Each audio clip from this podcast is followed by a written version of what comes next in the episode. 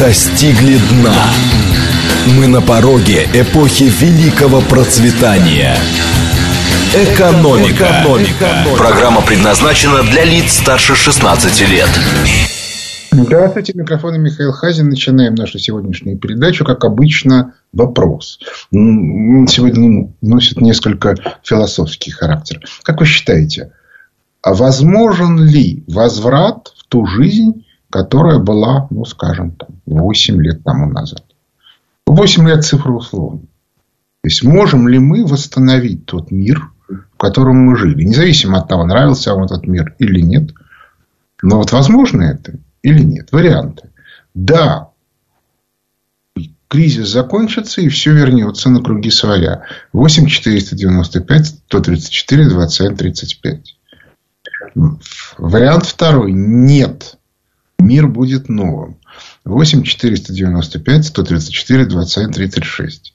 И, наконец, вариант третий. Надо приспосабливаться к к тому, что есть, на философские рассуждения, это не ко мне.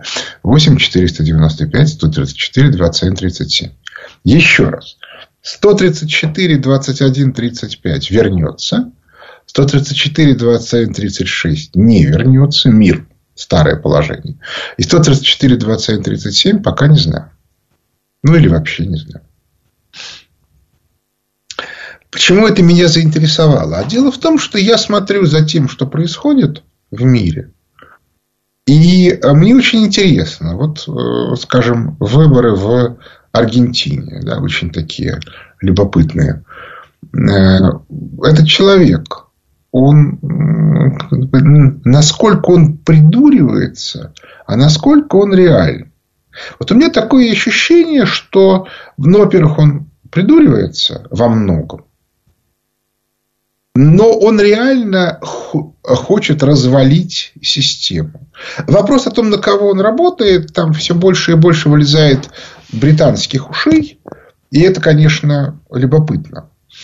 Э, то есть, не исключено, что он не проамериканский политик, а пробританский. Э, но это в данном случае не важно. Зачем англичанам еще и сюда лезть? Ну, гипотеза. Э, вот они раскачивали Закавказье для того, чтобы принудить Россию к сотрудничеству. Дальше в некотором, ну, ну, просто вот мы тут вам создаем очаги напряженности, но если вы пойдете на сотрудничество, мы эти очаги немедленно потушим. В результате они кинули Эрдогана, они кинули Алиева, Азербайджан, кого они только не кинули. А, и что дальше? А дальше, ну вот мы видим, что произошло в Палестине. И тут тоже совершенно четко уши англичан торчат. А зачем им Аргентина? У меня имеется гипотеза, что та, то, как бы, э, э, ради чего они раскачивали за Кавказе и, кстати, Среднюю Азию и Казахстан. Теперь они раскачивают точно так же ситуацию по границе с Соединенными Штатами Америки. Потому что взрыв Аргентины резко увеличивает нестабильность в Латинской Америке. А там, где нестабильность, туда немедленно полезут китайцы, туда полезет Россия и много еще кто туда. И Индия туда полезет, кстати. И много еще кто. То есть, иными словами, очень любопытные э, будут происходить вещи. А почему американцы не отреагировали? Хотя, казалось бы, еще там не так давно они очень быстро сменили руководство и в Австралии, и в Бразилии. Но, правда, тогда был президентом Трамп. Если кто э, помнит, его советник приезжал, главный стратег приезжал и в Австралию, и в Бразилию, и там довольно быстро выиграли те, кому нужно было у Трампа. Но, правда, в Бразилии ситуация снова стала меняться. Так вот, весь фокус состоит в том, что а, Соединенные Штаты Америки в силу своего статуса, мы мировая держава, мы круче всех, обязаны контролировать все. То есть любые неожиданные и нетривиальные события, они должны или объяснять, почему они в этом участвовали, или же они должны, ну, как бы это дело прикрывать. Если они этого не делают, это означает, что они теряют контроль. Вот то, что сейчас будет происходить в Латинской Америке с большой вероятностью, мы, разумеется, не знаем точно, но это гипотеза, это потеря контроля. Это очень напряженная, очень опасная ситуация. Для Соединенных Штатов Америки. Зачем это британцам? А это мы уже объясняли, что у Британии имеется очень большая проблема. Точнее сказать, у а, тех элит британских, которые туда пришли в 17 веке после так называемой славной революции, когда был свергнут король Яков II, католик, и Британия была оккупирована Голландией. Но если быть более точным, то э, э, экономическую элиту Великобритании захватили голландцы. Существует очень такая достоверная версия, что капиталы в Голландии, вообще восхождение Голландии в 15 веке началось э, с появления венецианских капиталов. Потому что венецианцы осознали, что Венецию не спасти под давлением турок, ну и там много еще чего. И по этой причине они перебрались сначала в Голландию, а все в 17 веке, то есть еще через 200 лет, они перебрались в э, Британию. Тогда еще не Великобританию. А я сейчас в это влезать не буду.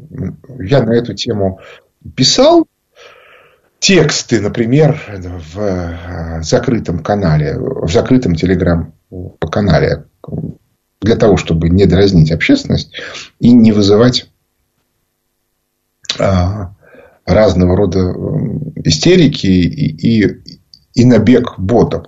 А, собственно говоря, обсуждение этого текста есть в чате при закрытом канале. Он круглосуточный, и там много люди пишут. Так вот,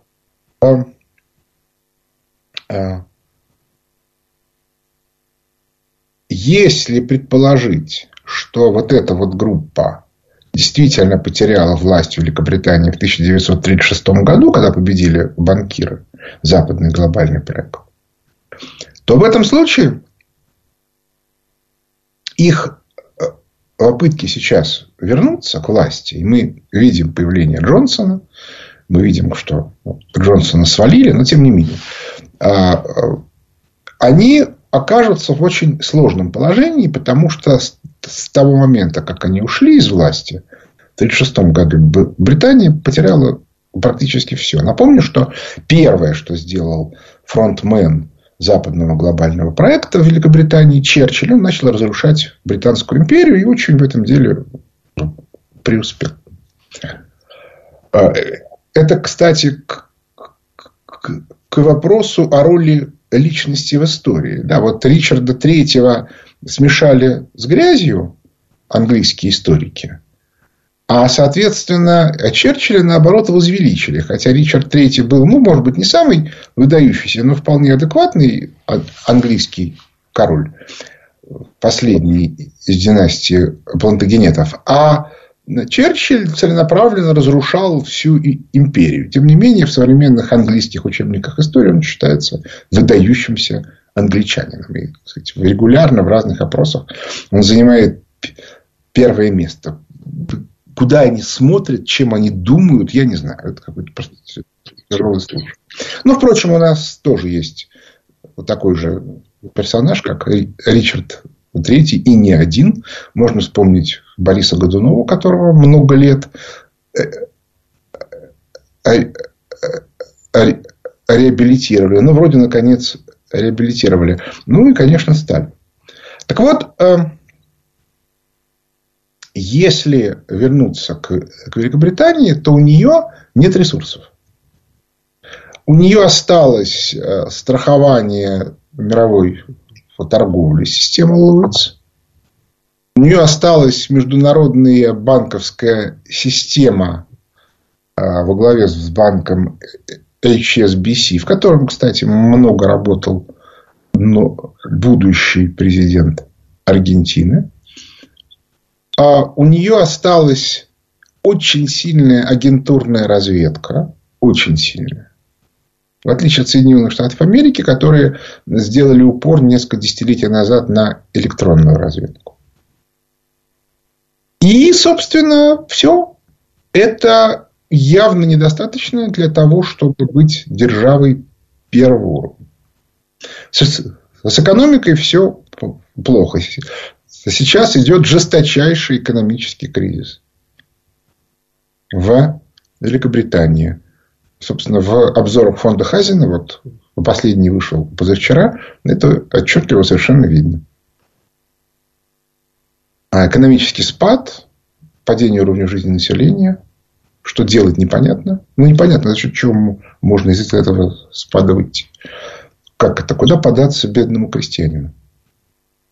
И в этой ситуации единственный вариант, который у них есть, это отжать в свою пользу, пользуясь возможностями агентуры, э, которая есть в Западной Европе, ну, в том числе Макрона, например, который, безусловно, такая британская креатура.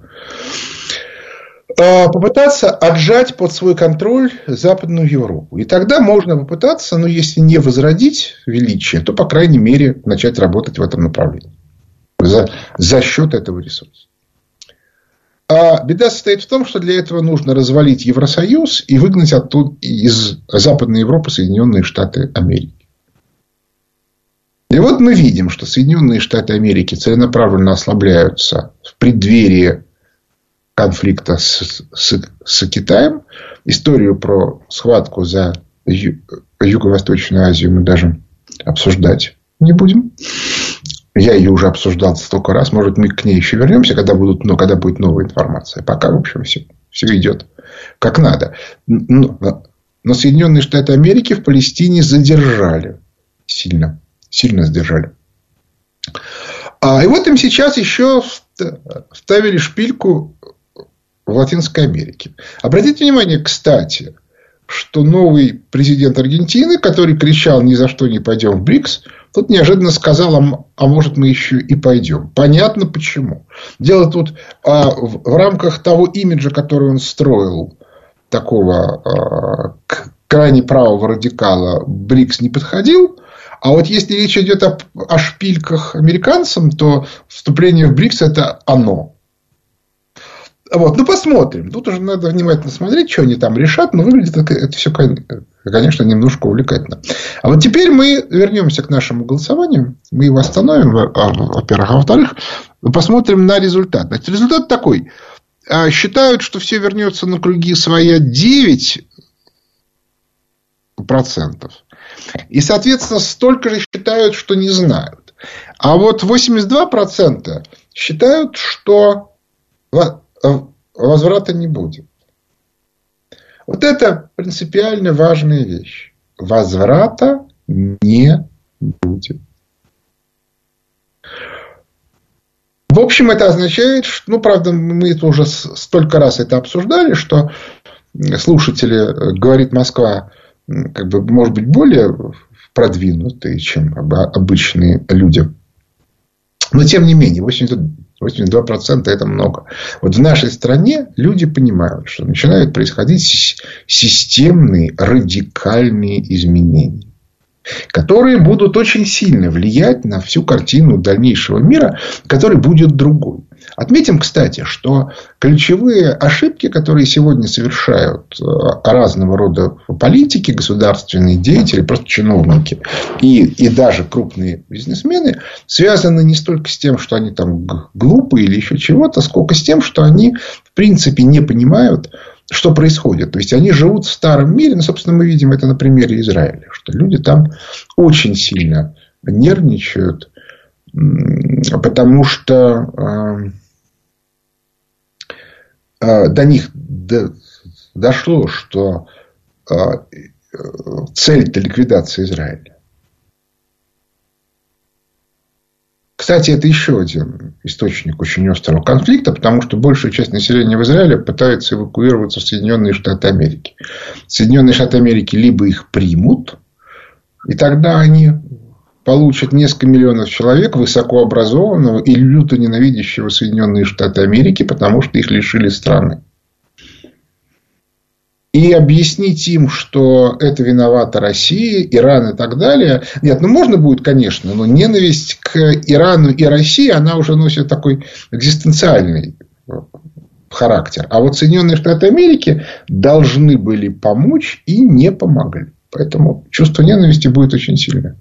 А люди, они во многом влиятельные. Так что в этом смысле это тоже не будет способствовать стабильности в Соединенных Штатах Америки. А, так вот,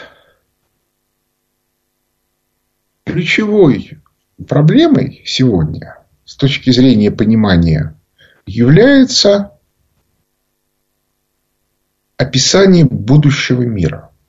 То есть, иными словами, если ты политический деятель, государственный деятель, руководитель крупной компании, то либо ты видишь, как может выглядеть твоя компания через пять лет, либо ты этого не видишь.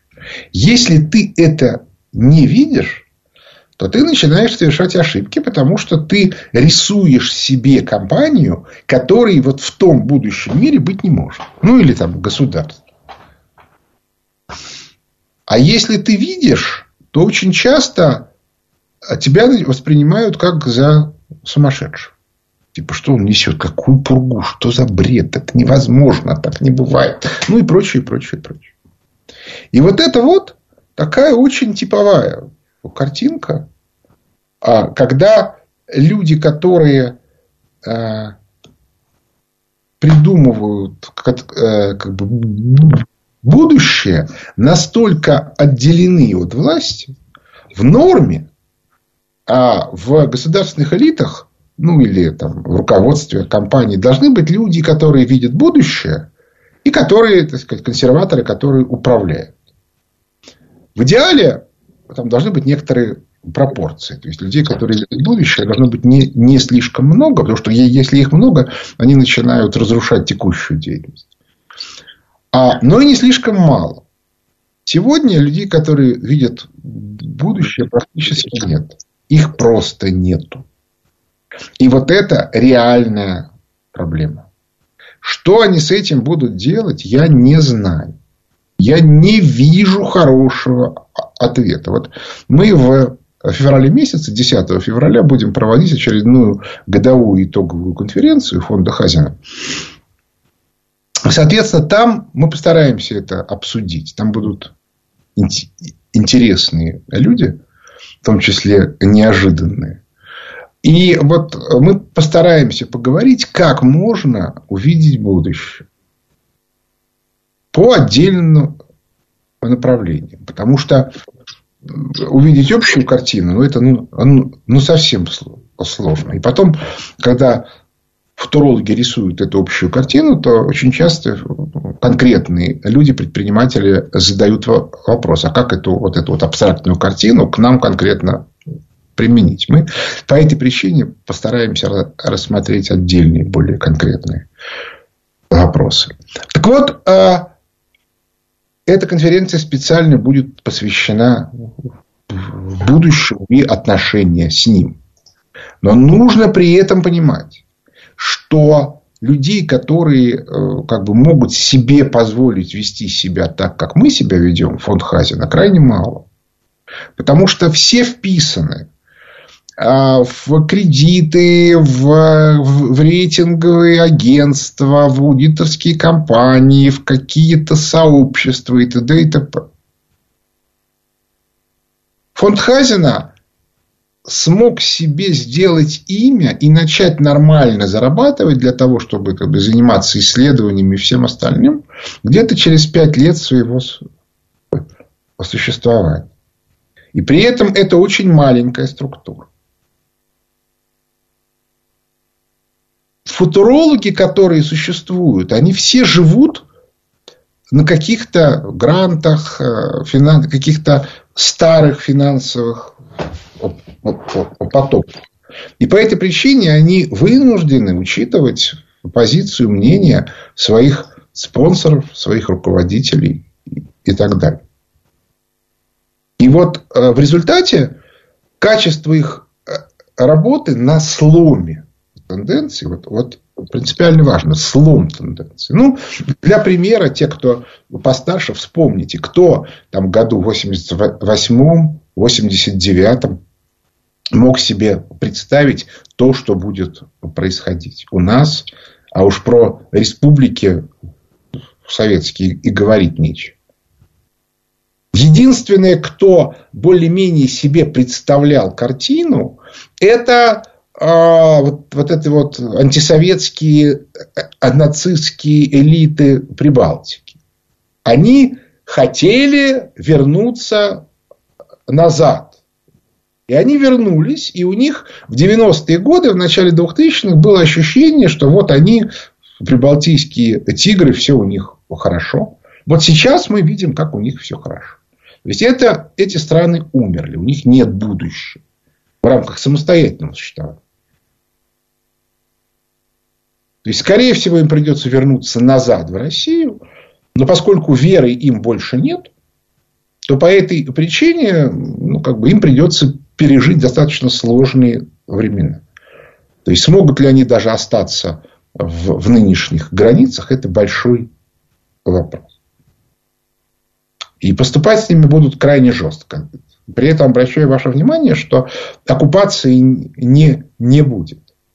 То есть, точно так же, как и тогда, в 1939-1940 году, был референдум о вступлении в СССР, сейчас им будет предложено самостоятельно принять ряд крайне жестких решений. У них выбор, или они рассыпаются. Да? Ну, как там, рассыпается государственность, и это из государства превращается в территории. Территории нам, конечно, придется занимать, но еще раз повторю, занять территорию, это не значит оккупировать государство. Когда речь пойдет о том, что надо э, людей э, спасать от голода, мы, конечно, людей спасем. Но при этом кто сказал, что мы будем восстанавливать на этой территории их государство? Этого не будет. Так вот, э, весь фокус состоит в том, что люди тогда себе представить не могли. К слову сказать, вот эти вот люди в Прибалтике, которые все это себе, как бы, которые это все конструировали, их была очень малая часть населения. И точно так же сейчас люди себе не представляют, как это все будет устроено. Вот почему я считаю, что для всех, и для чиновников, и для предпринимателей ключевая вещь сегодня пытаться выстроить некоторую конструкцию, как бы это все могло выглядеть. Чтобы, ну, как бы, чтобы можно было, ну, хотя бы минимально строить хоть какие-то планы на будущее. Потому что жить вот в этой вот старой схеме в нынешних условиях абсолютно невозможно. Это не приведет ни к чему, кроме катастрофических разрушений. Вот это вот нужно учитывать. Перерыв на новость. Экономика. Экономика. Возвращаемся в студию микрофона Михаил Хазин. Начинаем отвечать на вопросы слушателей.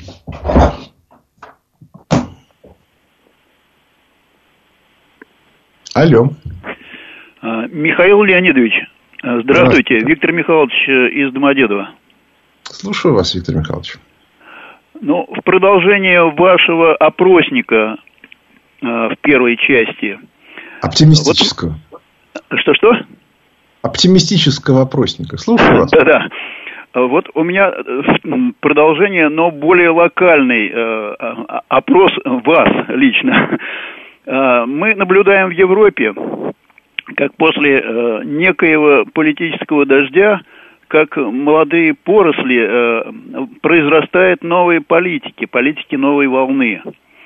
Э, ну, прежде всего, э, а, Орбана следует отметить, потом, значит, Нидерланды, Словакия.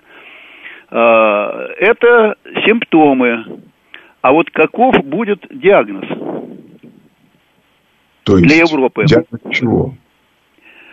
Э, Э, не является ли э, вот это явление значит, образованием нового класса, новой волны европейских политиков, которые будут разрушать старую систему. Ну, понимаете, называть Орбана новой волной несколько странно. Я бы сказал, он скорее старая волна. Я бы сказал, что он из старых венгерских коммунистов. А, вот. То есть, он очень трезво смотрит на, а, на жизнь. Что касается новой волны, я ее пока не вижу. То есть, да, есть Фицу, который тоже скорее старый человек из, из старых. Но таких вот. Это как бы это люди, которые еще формировались в эпоху СССР.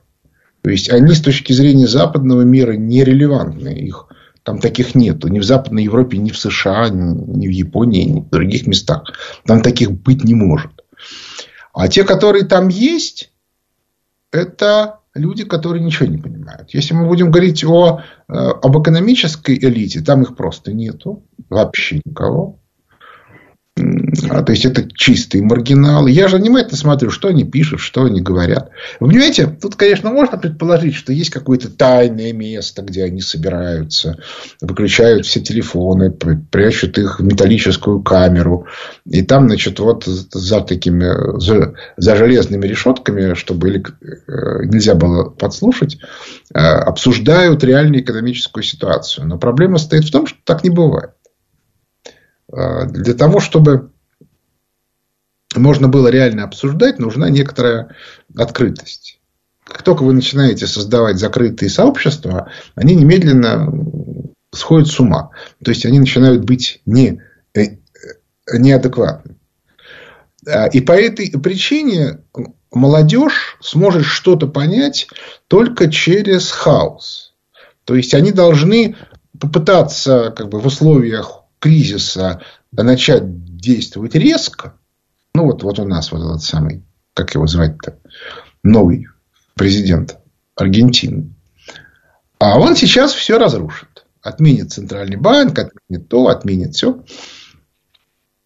Кстати, а почему он, он собирается отменить центральный банк и перейти на доллары? Почему не на юане или на рупии? Ну что, что, что мешает? И в этой ситуации картинка, э, когда хаос, появятся люди, которые начнут предлагать варианты выхода из хаоса. И дальше среди них будут люди, которые будут предлагать что-то разумное, но просто по теории вероятности. Если там, 5000 человек что-то предлагают, среди них найдется двое, трое, пятеро, которые будут предлагать разумное. И дальше начнется историческая выборка. То есть, те, кто предлагает неразумные, они будут приходить к власти и их будут сносить. И потом, в конце концов, придут разумные. Ну, желающие могут внимательно прочитать историю СССР, э, ну, э, Советская Россия СССР, там, 1918-1928 году. За 10 лет там много было разных планов, идей и так далее. Вот это вот самое интересное, что может быть. Вот. И, соответственно, а тогда появятся вот эти вот новые люди, но уже после. У нас теоретически эти люди могут появиться, потому что у нас есть довольно большая группа э, людей, которые, ну, в общем, более или менее адекватны это и те люди, которые еще выросли из Советского Союза. Ну, как бы вот я к, к ним отношусь. Но уже появились и молодые, потому что понятно, у кого учиться. А вот.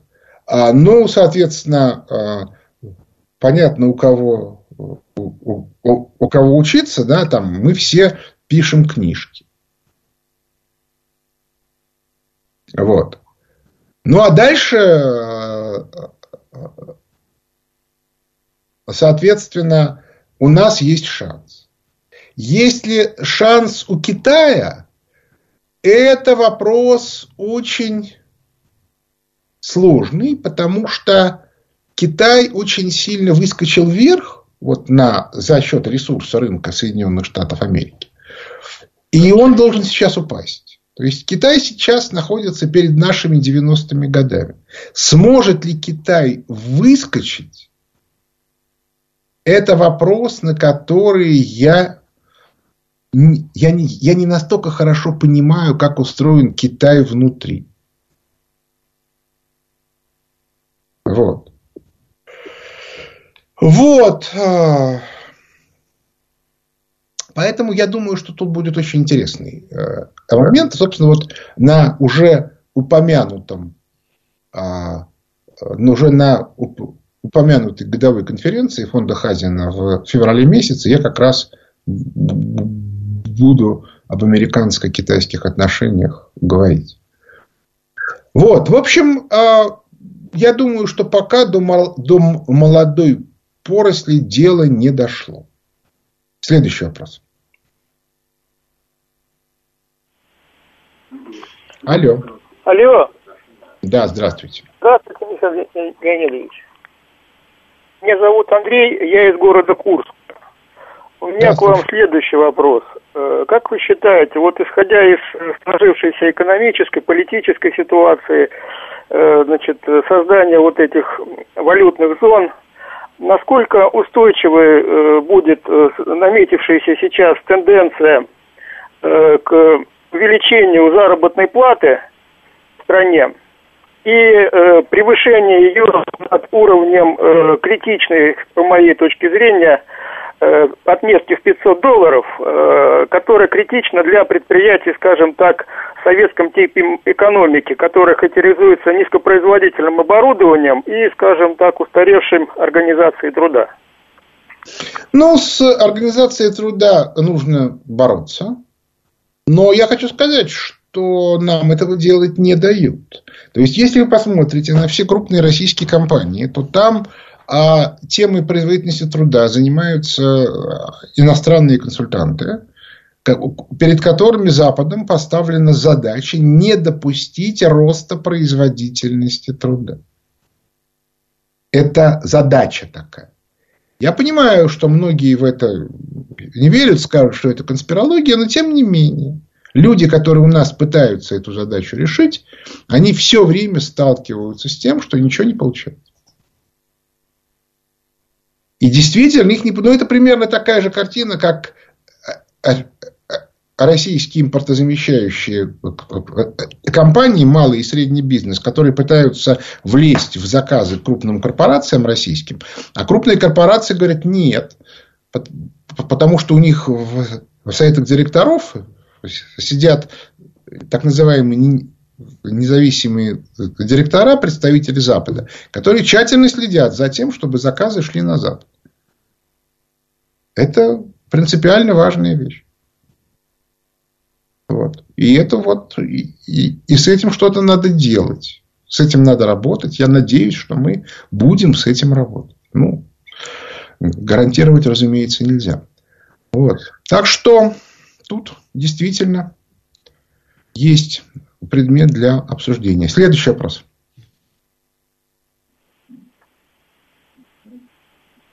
Алло. Алло. Не слышно ничего. Алло. Алло. Здравствуйте, Михаил Владимирович. Э, Евгений Москва. Алло. Слушаю вас. А, вопрос у меня такой. Э, скажите, вот я разговариваю с людьми, кстати, у меня там есть человек в Израиле. И когда вот началась вся эта история, я начал передавать информацию, которую вы говорите, э, там о том, что это, в принципе, Лондон с Америкой там, и так далее. Вот, меня, в общем, назвали все идиотами, сказали, что я ничего не понимаю, что это Иран, что я даже скинул ссылки на э, Геворгян, там, на ваши разговоры, там, да, то есть, ну, в общем, я так понимаю, что то есть народ вообще не понимает, что происходит, потому что кроме как, что это Иран и вообще это все нужно России, это Россия организовала эту войну в Израиле, почему-то вот такие мнения вот в каком-то таком небольшом окружении.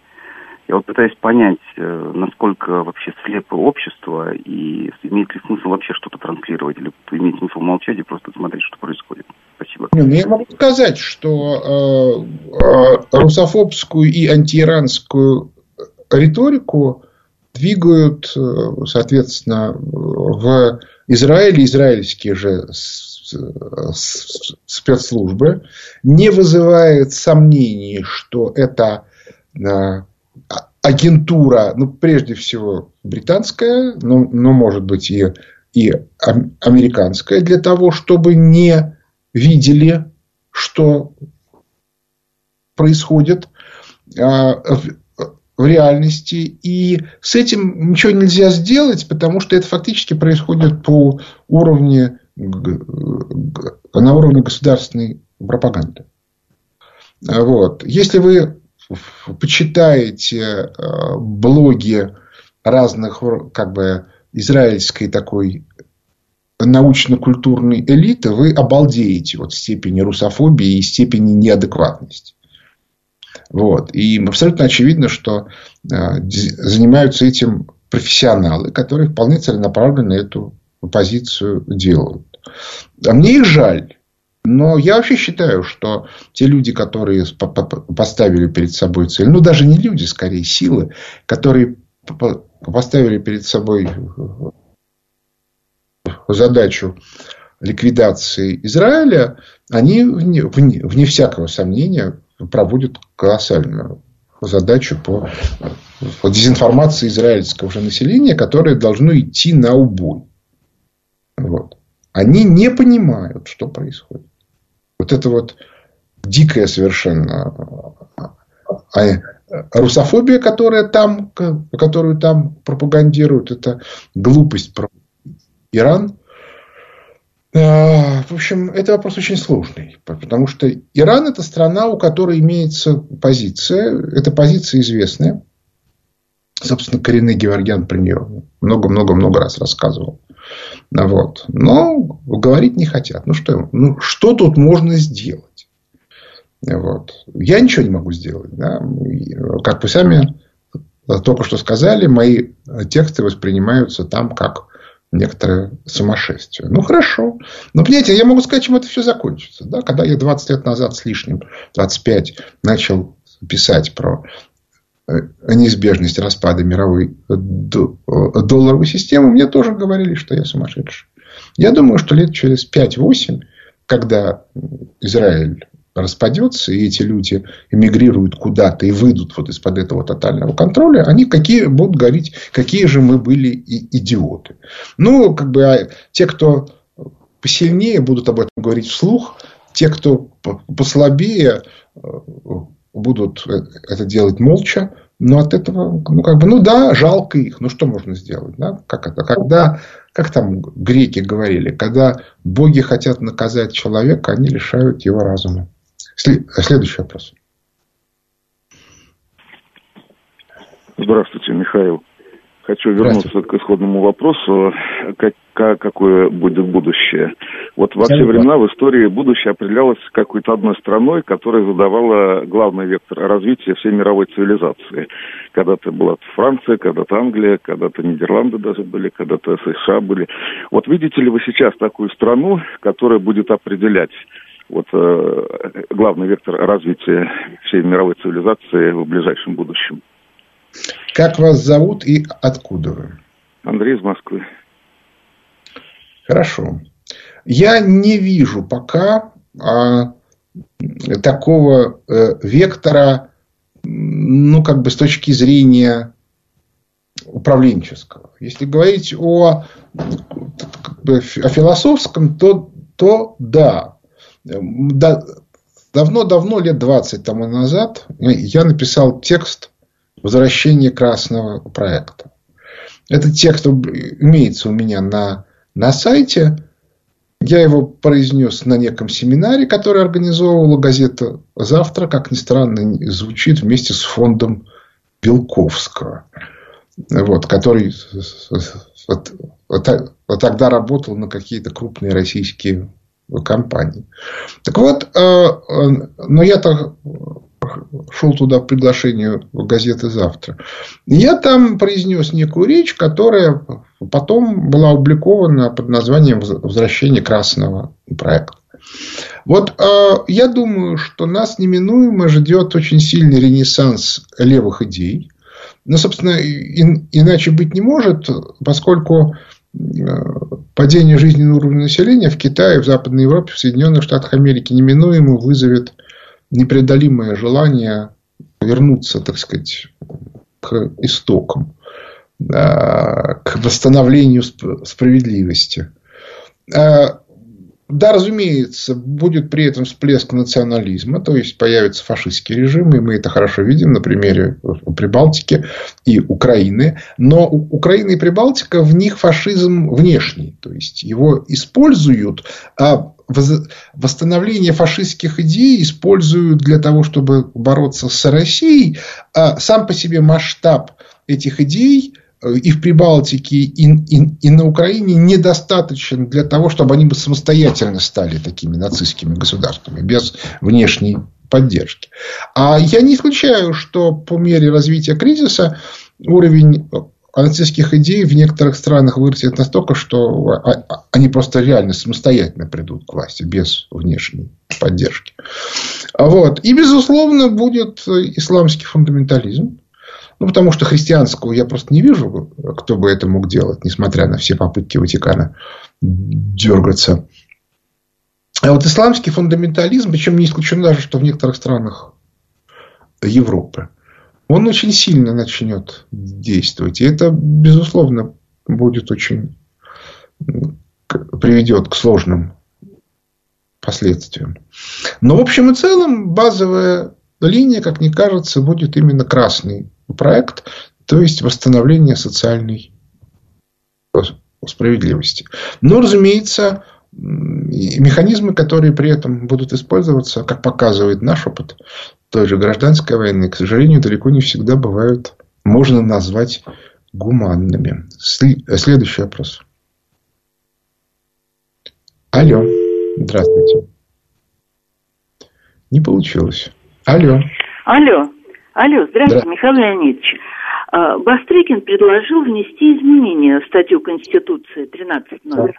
А, вот так, скажите, как вас зовут и вы откуда? Алло. Алло. Почему Скажите, Как вас зовут и откуда вы? Установление государственной идеологии. И вообще, что такое идеология государства? Вот в Америке это имперская идеология, а в Китае тоже имперская. Вот расскажите, Михаил Леонидович. Как вас зовут, откуда вы?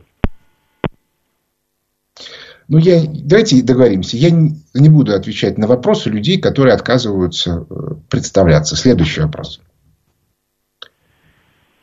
Алло. А, здравствуйте. Здравствуйте. Как вас зовут, откуда вы? Дмитрий Москва. Слушаю вас. А, вопрос очень простой. А, мы говорим и очень много о кадровом голоде, в том числе в экономической науке, и в том числе в дисциплинах, которые связаны с экспертизой и так далее и тому подобное. Подскажите мне, пожалуйста, существует ли, на ваш взгляд, какое-либо сообщество или институт, или э, которое бы подготавливало именно вот экономистов с точки зрения экономики. И второй вопрос, э, продолжение этого же вопроса, связанный с э, переходом к красному проекту. Э, возможно ли преподавать экономику как э, выкинув из нее партийную составляющую, как э, политэкономию, которую преподавали в Советском Союзе? Спасибо. Вы знаете, это вопрос странный, в том смысле, что общественная наука, из нее нельзя вы, вытянуть партийную составляющую. Партии могут быть разные, но она все равно присутствует, потому что это общественная наука. То есть, вы каждый раз должны себе отдавать отчет, какие общественные группировки, интересы каких общественных группировок являются для вас более важными, какие менее важными. Можно, конечно, смотреть на Э, ситуацию, для описания ситуации это не нужно. Вы, вы говорите, вот сейчас картинка вот такая. Но, но дальше вы неминуемо должны сказать, поскольку наша цель, да, как бы там, диктатура олигархии и, и, или же напротив коммунизм, то поэтому нужно делать то-то, то-то и то-то. Вот пока вы не, невозможно сказать абстрактно, что нужно делать вот то-то. Без того, чтобы не, как бы, ну хотя бы втихаря не объяснить, чьи интересы вы будете при этом отражать. Что касается образования, давайте смотреть сразу. Если говорить о, о так сказать, о, грубо говоря, о финансово-экономическом техникуме, то у нас все хорошо. Потому что финансовых техников у нас много. Высшая школа экономики, Российская экономическая школа, там многие факультеты в университетах. Это финансовый техникум. Вы, как бы, люди, которые их заканчивают, знают очень много разных конкретных технологий, как работать с цифрами статистическими. Другое дело, что они часто не знают, откуда эти цифры взялись, но и как бы им, и можно ли им верить. Но это не важно совершенно. Но, грубо говоря, это мастера по работе с экселевскими табличками. Молодцы. Это неплохо, это хорошо. Когда же вы говорите слово экономист, вы, видимо, подразумеваете людей, которые способны ну, как бы, заниматься, выстраивать теории, да, как это все устроено, почему это так, и, и как можно эту ситуацию двигать дальше. Таких людей было мало всегда. Всегда. То есть, людей, которые там претендовали на то, что они большие ученые, конечно, было больше, прежде всего потому, что ученым платили. Ну, начиная там с конца 19 века.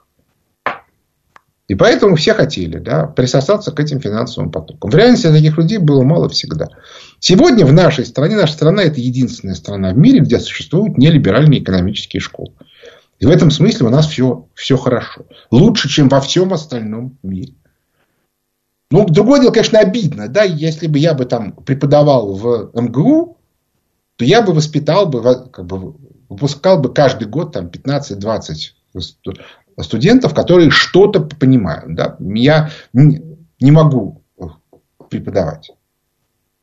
Поскольку вся академическая общественность меня люто ненавидит. Вот. Ну, что делать? Ну, такова солявит. А, но это такая об, об, обы, обычная ситуация. Любой человек, который предлагает какую-то новую теорию, неминуемо сталкивается с противодействием сторонников старых теорий. Так что тут даже обижаться бессмысленно. Да я, в общем, совершенно не уверен, что я сейчас, в свои там 60 с лишним лет, хочу преподавать где-то. Это физически очень тяжело. В 40 я бы, наверное, согласился. Ну, вот, собственно, как бы и все. Да? Так что я думаю, что вот, вот в этом смысле мы ничего, мы справимся. Вот. Но на этом наше время подошло к концу. У микрофона был Михаил Хазин. Благодарю за внимание. До свидания.